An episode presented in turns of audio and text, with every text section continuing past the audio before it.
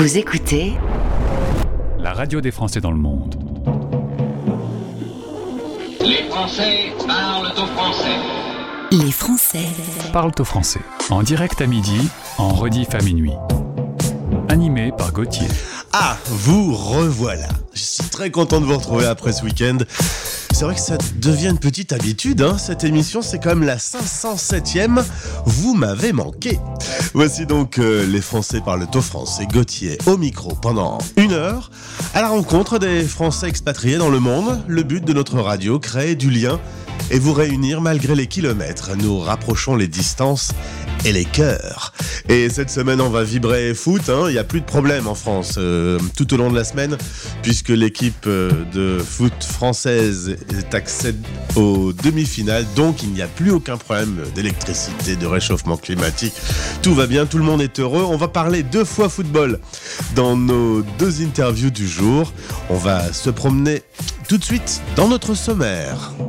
Les Français Parlent au français. parlent au français. Dans 10 minutes, direction Copenhague. Luc y a posé ses bagages par amour en 1972. Depuis, lors d'un match France-Danemark, il soutient l'équipe danoise. Il va nous raconter une sacrée anecdote. Dans 25 minutes, euh, retour sur l'association Français dans le monde. La radio que vous écoutez est une radio libre et indépendante et vous pouvez nous aider, nous soutenir afin de garder cette liberté et on vous propose de devenir membre de l'asso pour 2 euros par mois. Et puis dans 40 minutes, euh, ce sera le grand duel France-Maroc. Après avoir connu une expérience euh, à l'international, Nicolas a vite compris que sa vie se passerait à l'étranger. Le voilà aujourd'hui au Maroc. On va revenir au Loir-et-Cher et parler de la rencontre de mercredi. Écoutez notre pépite. Nouveauté du jour. Mais on commence cette euh, émission avec Louane. C'est le nouveau titre de Louane. C'est son quatrième album. Ça s'appelle Sentiment. Un album qui parle de sa vie, de sa fille, de ses peines, de ses souffrances, de son look, de ce qu'elle peut lire sur elle dans la presse. Ça doit pas être toujours simple. Et écoutez cette chanson, elle est sublime. Elle parle du fléau de l'alcool. Ça s'appelle Le bateau coule. On aime beaucoup Louane sur la radio des Français dans le monde. Je crois que j'ai toujours eu peur de boire. Je crois que c'est un peu, un peu à cause de toi.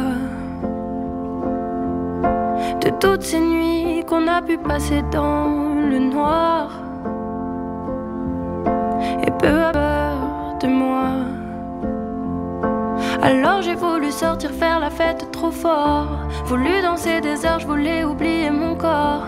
Voulu être loin de toi, ça j'ai fait tous les efforts. Il faut me croire.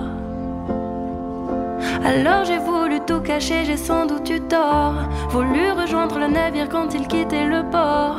Voulu être loin de toi, ça j'ai fait tous les efforts pour pas que le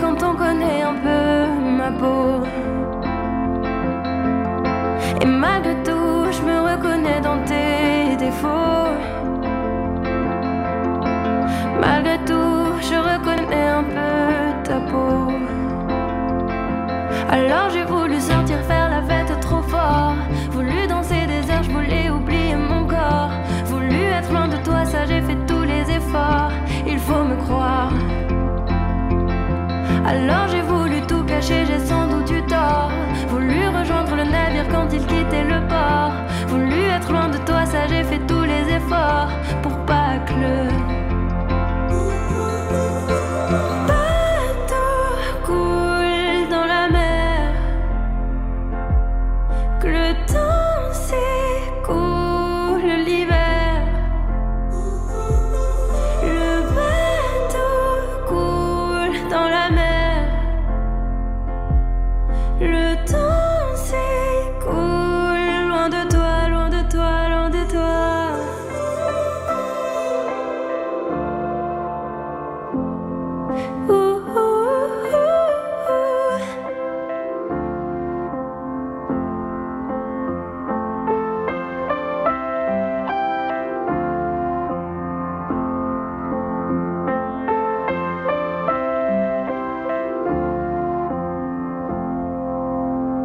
écoutez la radio des Français dans le monde. Joyeuse fête.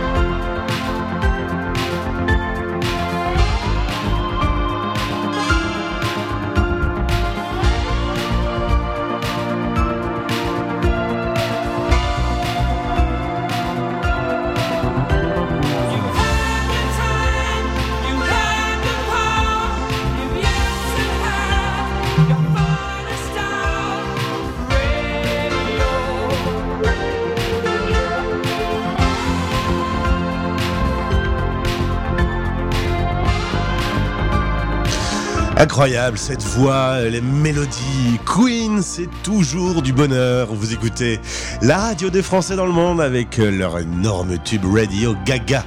On adore la radio, euh, on adore partager des moments euh, euh, dans les différentes sections de Français du monde ADFE. C'est le lundi, c'est maintenant que ça se passe. Ma vie ailleurs, en partenariat avec Français du Monde ADFE. Sur la radio des Français dans le monde. Je fais le tour du monde dans ce rendez-vous Ma vie ailleurs en partenariat avec euh, Français du Monde ADFE. Me voilà cette fois-ci près de Copenhague au Danemark avec mon invité Luc. Bonjour et bienvenue sur l'antenne. Bonjour. Euh, J'ai demandé si on pouvait se tutoyer. Euh, tu m'as répondu oui, bien sûr. Il y a que la reine qu'on ne tutoie pas au Danemark. Je crois qu'un journaliste avait essayé.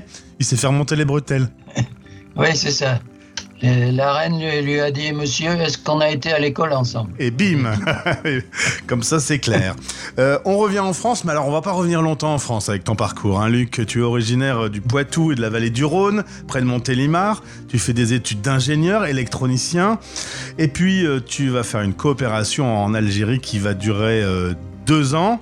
Tu vas aussi, euh, lors d'un chantier au Maroc, rencontrer une prof de français.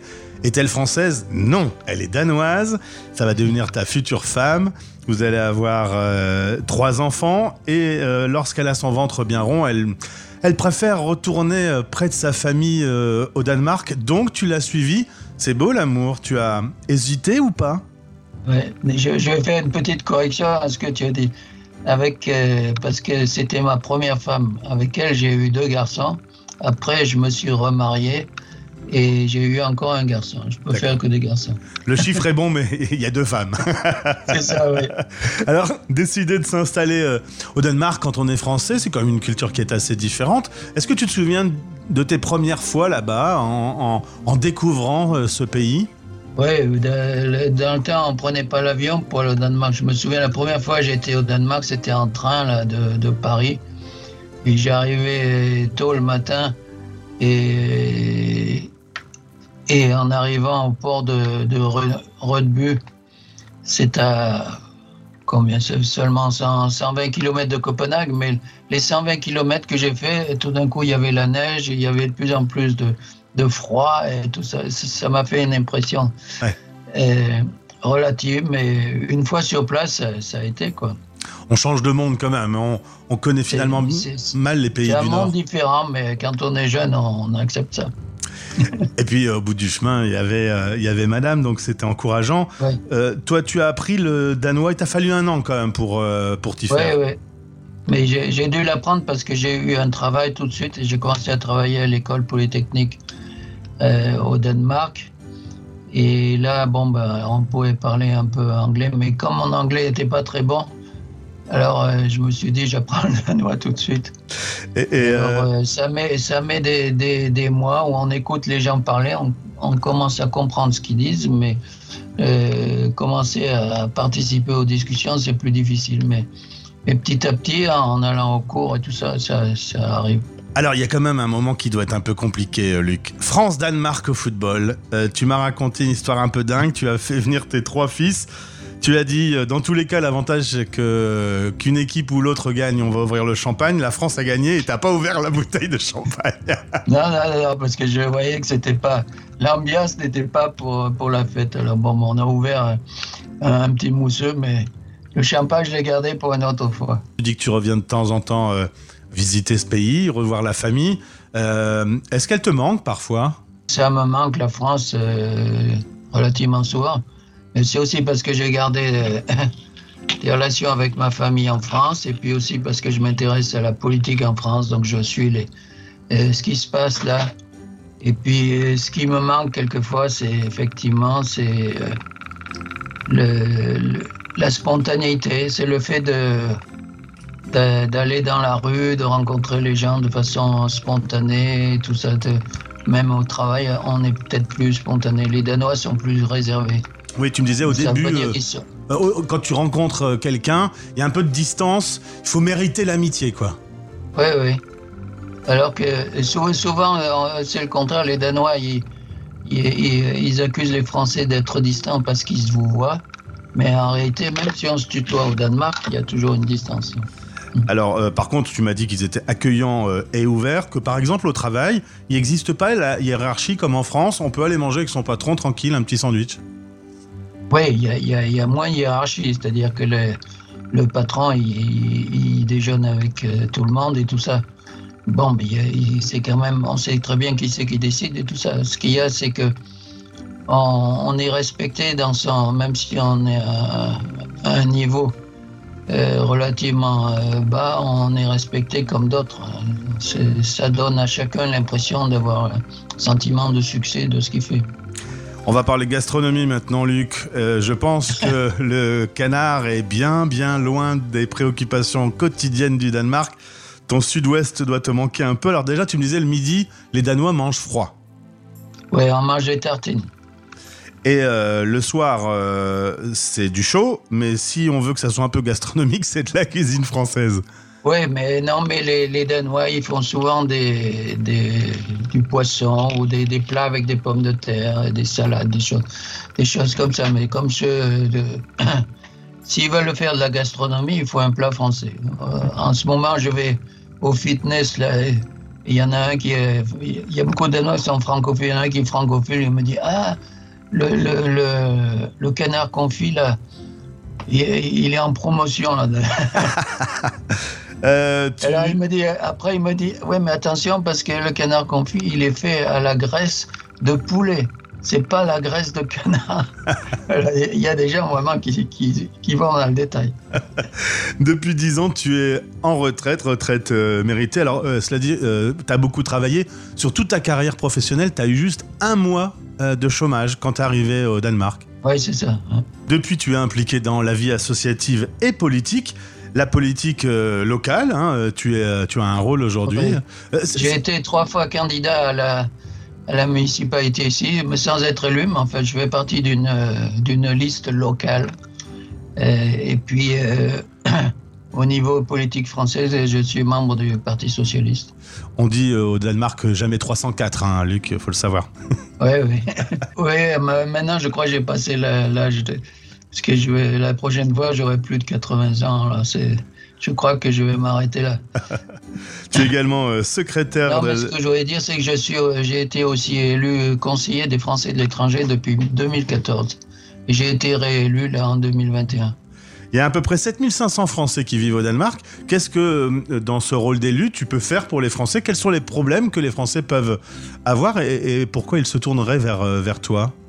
Ben, c'est peut-être parce que j'ai été élu conseiller. euh, euh, les, gens ont, notre contact en allant sur le site de l'ambassade. Et puis, euh, ça arrive de temps en temps. Il y a, des gens qui, cherchent de l'aide, par exemple. Souvent, le plus souvent, c'est chercher de l'aide. C'est pas de l'aide financière, mais c'est l'aide de trouver un avocat, par exemple, qui parle français. S'il y a une famille française a fait un héritage en France, et savent pas du point de vue euh, fiscalité euh, franco-danoise qu'est-ce qu'il faut faire. Alors, nous, on peut pas aider directement, mais on peut euh, renvoyer les gens à un avocat français qui, qui parle danois aussi.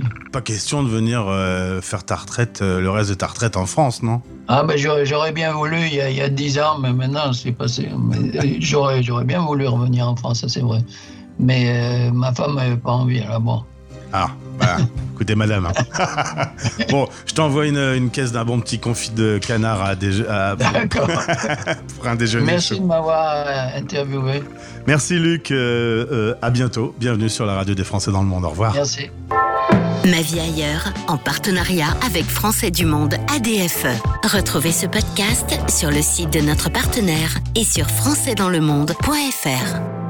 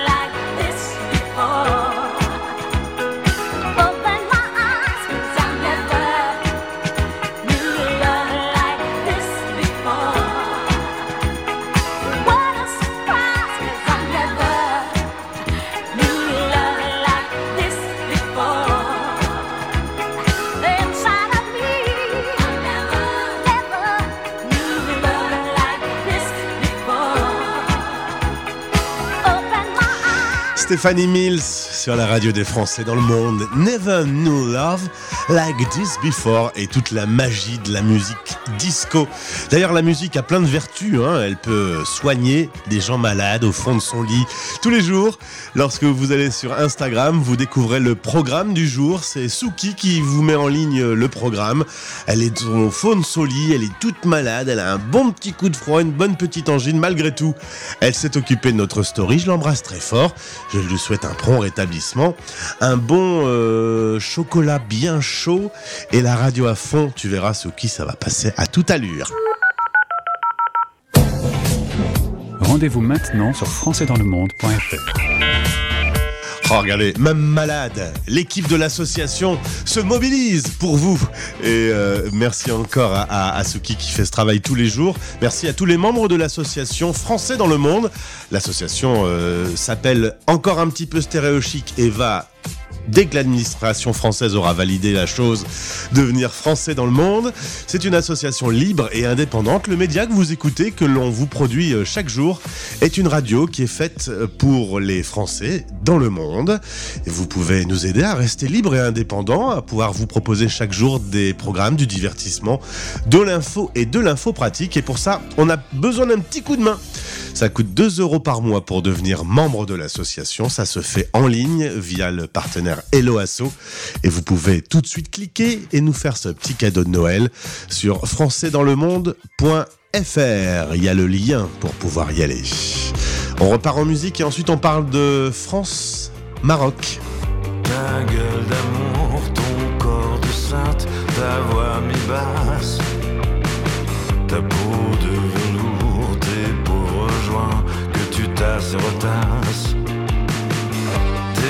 tes gestes, tes quelques vies, c'est ton audace, ta force vive, tes convictions, ta grande classe.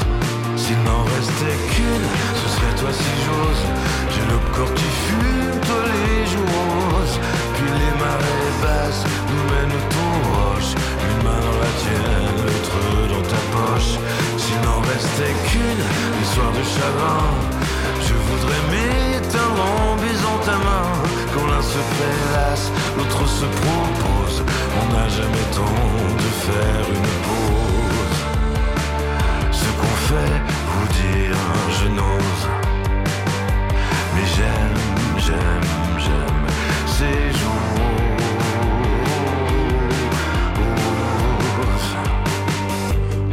regard vague, tes jolis seins ça te va trop bien quand tu ne portes rien que tes sandales. Tes cuisses lisses qui mènent au forêt de tes jambes. Je suis ta pute, je suis ton cercle, je suis ton gang. S'il n'en restait qu'une, ce serait toi si j'ose. J'ai le corps qui fume, toi les joues roses. Puis les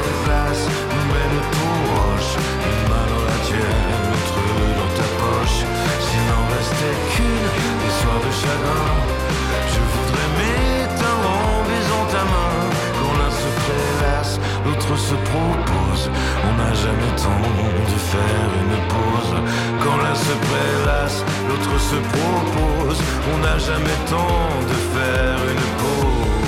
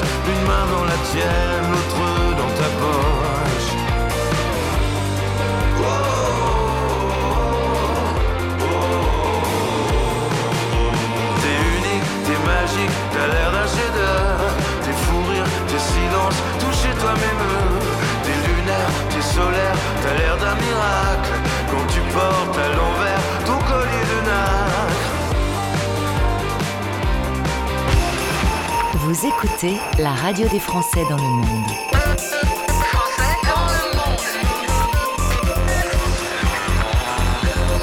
Français dans le monde.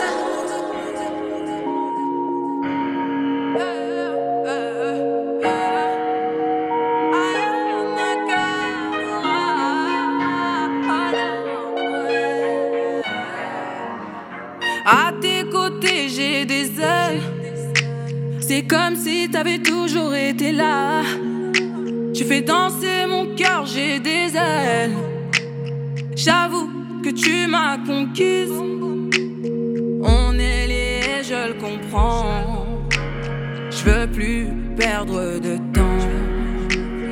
Si j'ai des doutes, serre-moi plus fort, Hmm, plus fort encore. Je ressasse et je repense, c'est toujours pareil. Mon amour, je le sens, tu peux pas me l'enlever. Je repense et je ressasse, c'est toujours pareil. Plus le temps passe et tu fais danser mon cœur.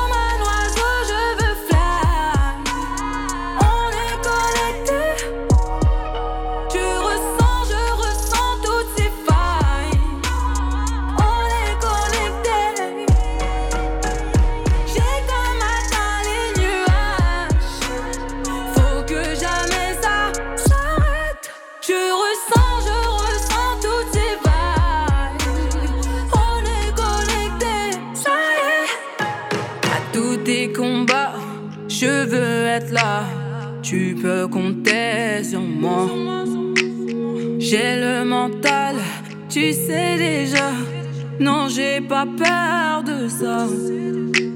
J'ai plus de limites, j'en ai rien à faire. Je vois mon chemin avec toi. À travers ton regard, je me vois. Oui, tout le reste autour, je m'en fous. Je ressasse et je repense, c'est toujours pareil. Mon amour, je le sens, tu peux pas me l'enlever. Je repense et je ressasse, c'est toujours pareil. Plus le temps passe et tu fais danser mon cœur.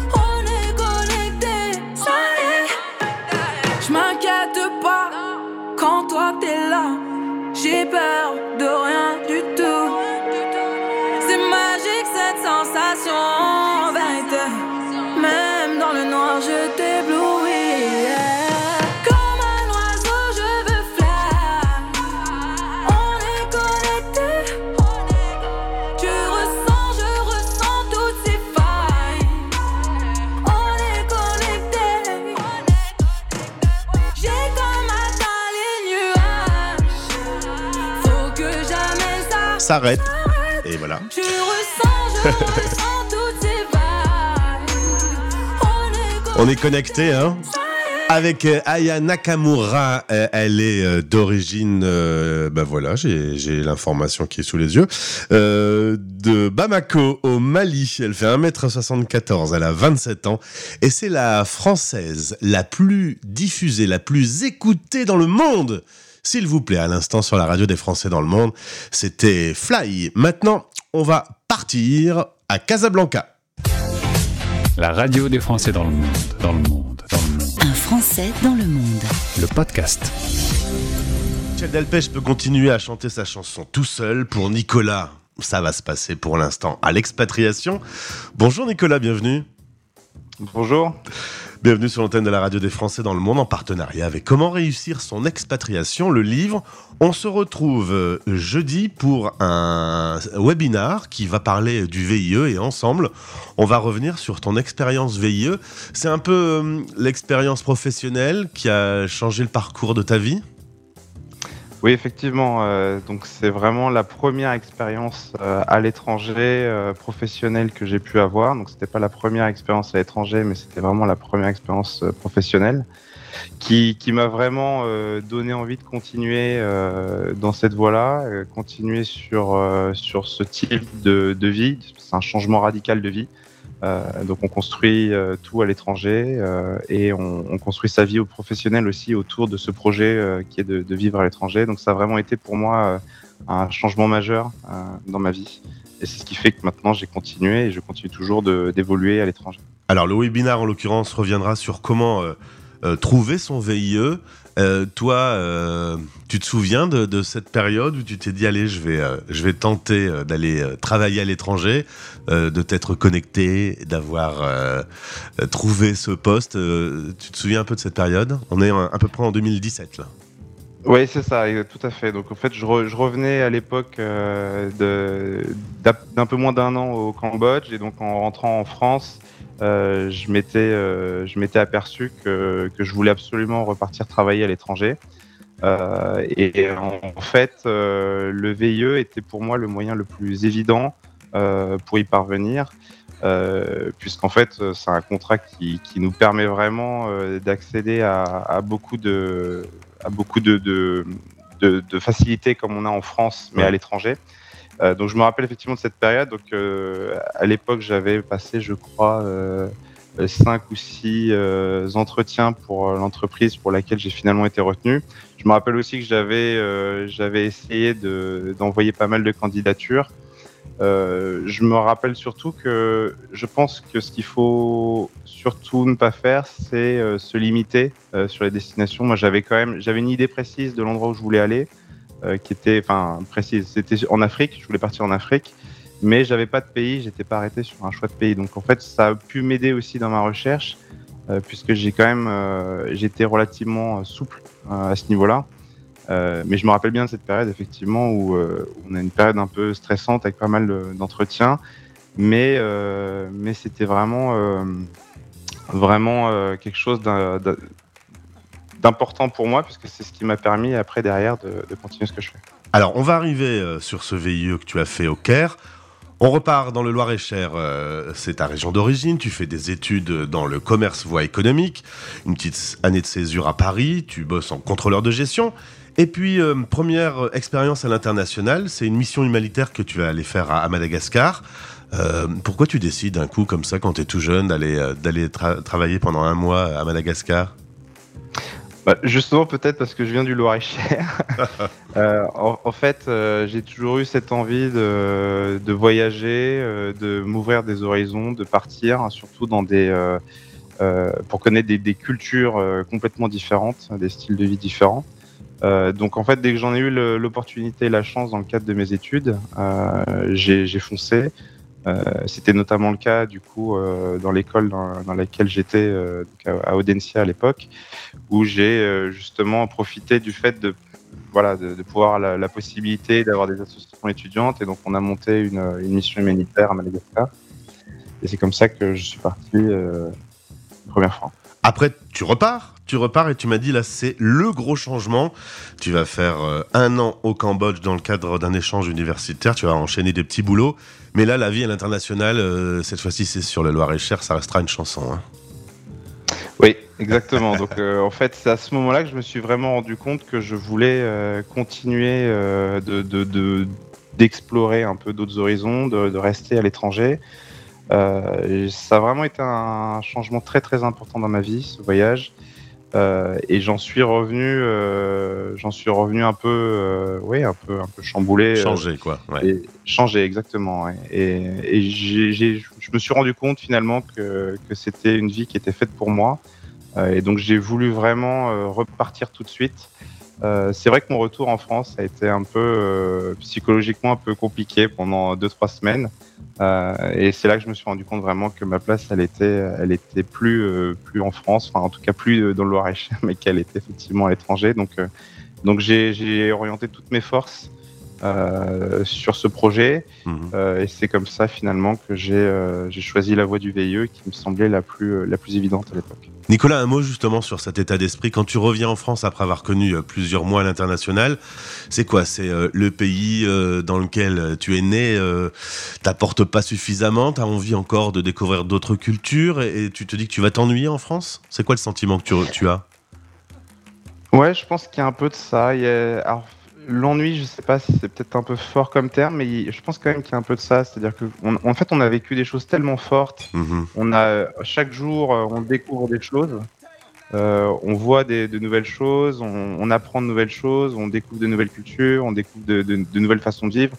Les, les- les valeurs des, des uns et des autres sont complètement différentes. Donc c'est vrai que quand je suis revenu, à la France, je la connaissais déjà, je connaissais déjà ses valeurs, je connaissais déjà sa région, je l'ai, je l'ai, visité de long en large. Donc, euh, donc non, je pense qu'il y avait vraiment ce goût du voyage. J'ai toujours été attiré par ça aussi. Donc, euh, donc en fait, euh, pour moi, c'était vraiment l'envie de redécouvrir de nouvelles choses, en fait, et de, de, vivre ce style de vie loin de tout, à toujours découvrir de nouvelles choses. Alors tu trouves un VIE donc euh, qui facilite quand même pas mal l'aventure de l'expatriation parce que ça prend en charge toute une partie un peu technique, euh, un peu administrative et tu vas bosser pendant un an chez Vicag, une entreprise française qui fait euh, du ciment, qui n'est pas responsable de la construction des pyramides en Égypte, hein, on est d'accord?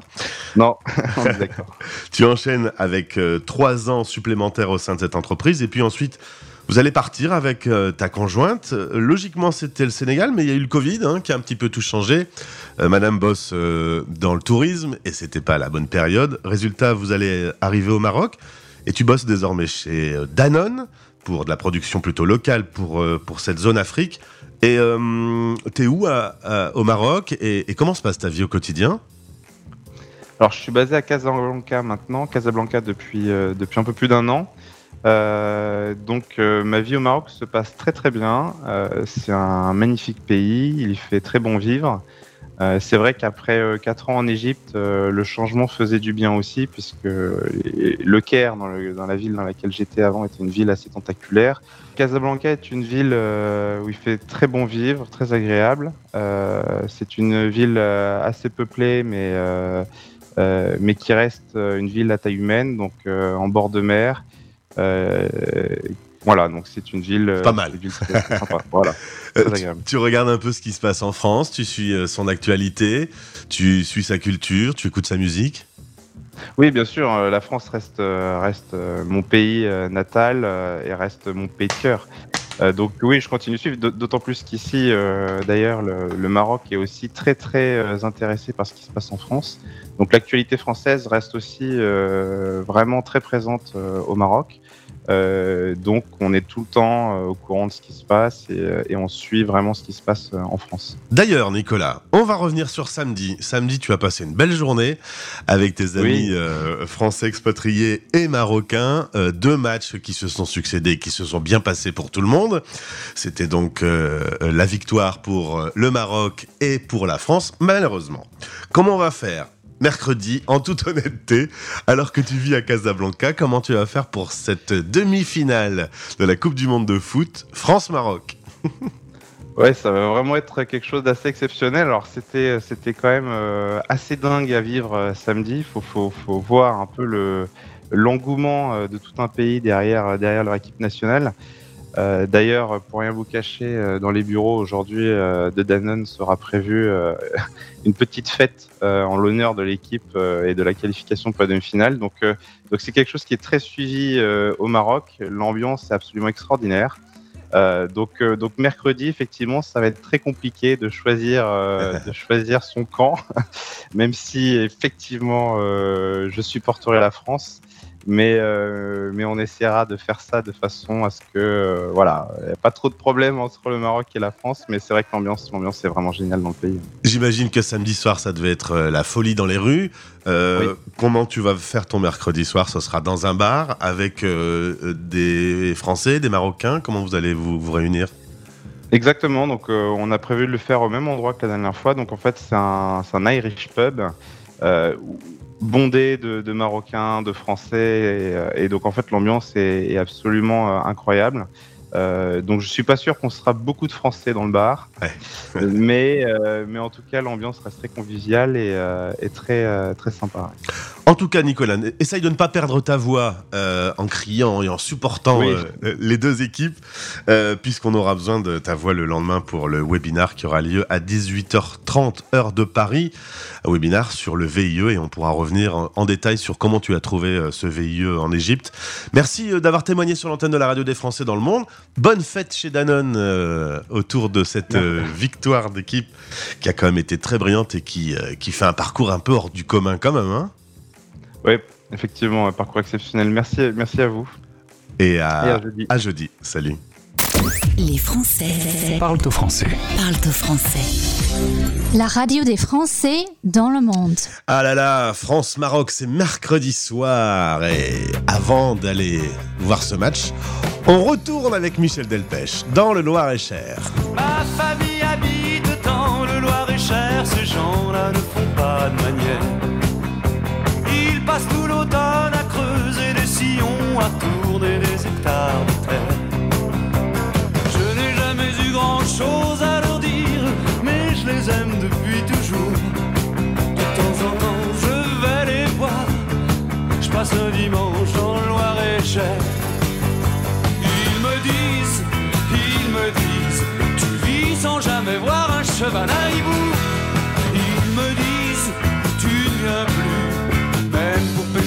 Un poisson.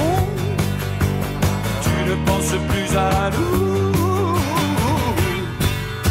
On dirait que ça te gêne de marcher dans la boue.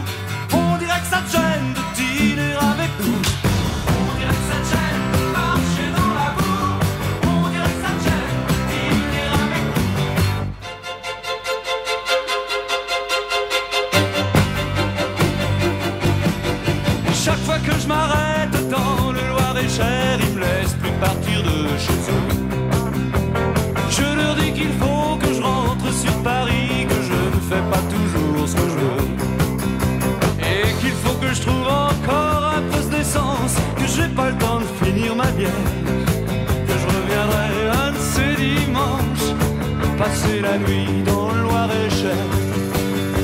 Ils me disent, ils me disent, tu vis sans jamais voir un cheval à hibou. Ils me disent, tu ne viens plus, même pour pêcher un poisson. Tu ne penses plus à nous. On dirait que ça te gêne de marcher dans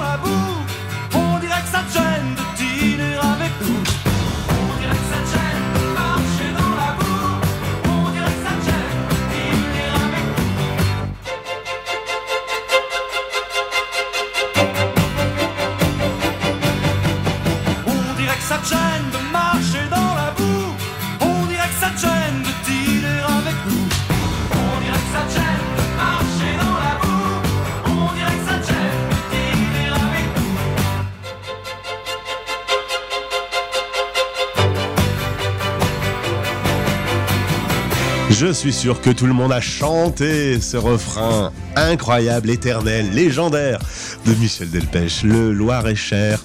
Merci d'avoir été avec nous. C'était l'émission 507 du lundi 12 décembre. On se retrouve demain pour la suite des aventures. Nous partons à la rencontre des Français expatriés dans le monde. Et si l'aventure vous plaît, il y a des centaines de podcasts à écouter tranquillement en travaillant depuis le site françaisdanslemonde.fr ou si vous êtes utilisateur de Deezer, de Spotify ou des autres plateformes de podcast, vous nous retrouvez également. Vous tapez Français dans le monde. Voici euh, les nouveaux talents français et l'info. Et nous on se retrouve demain. Bisous. C'était Les Français Parle au français. parlent au français.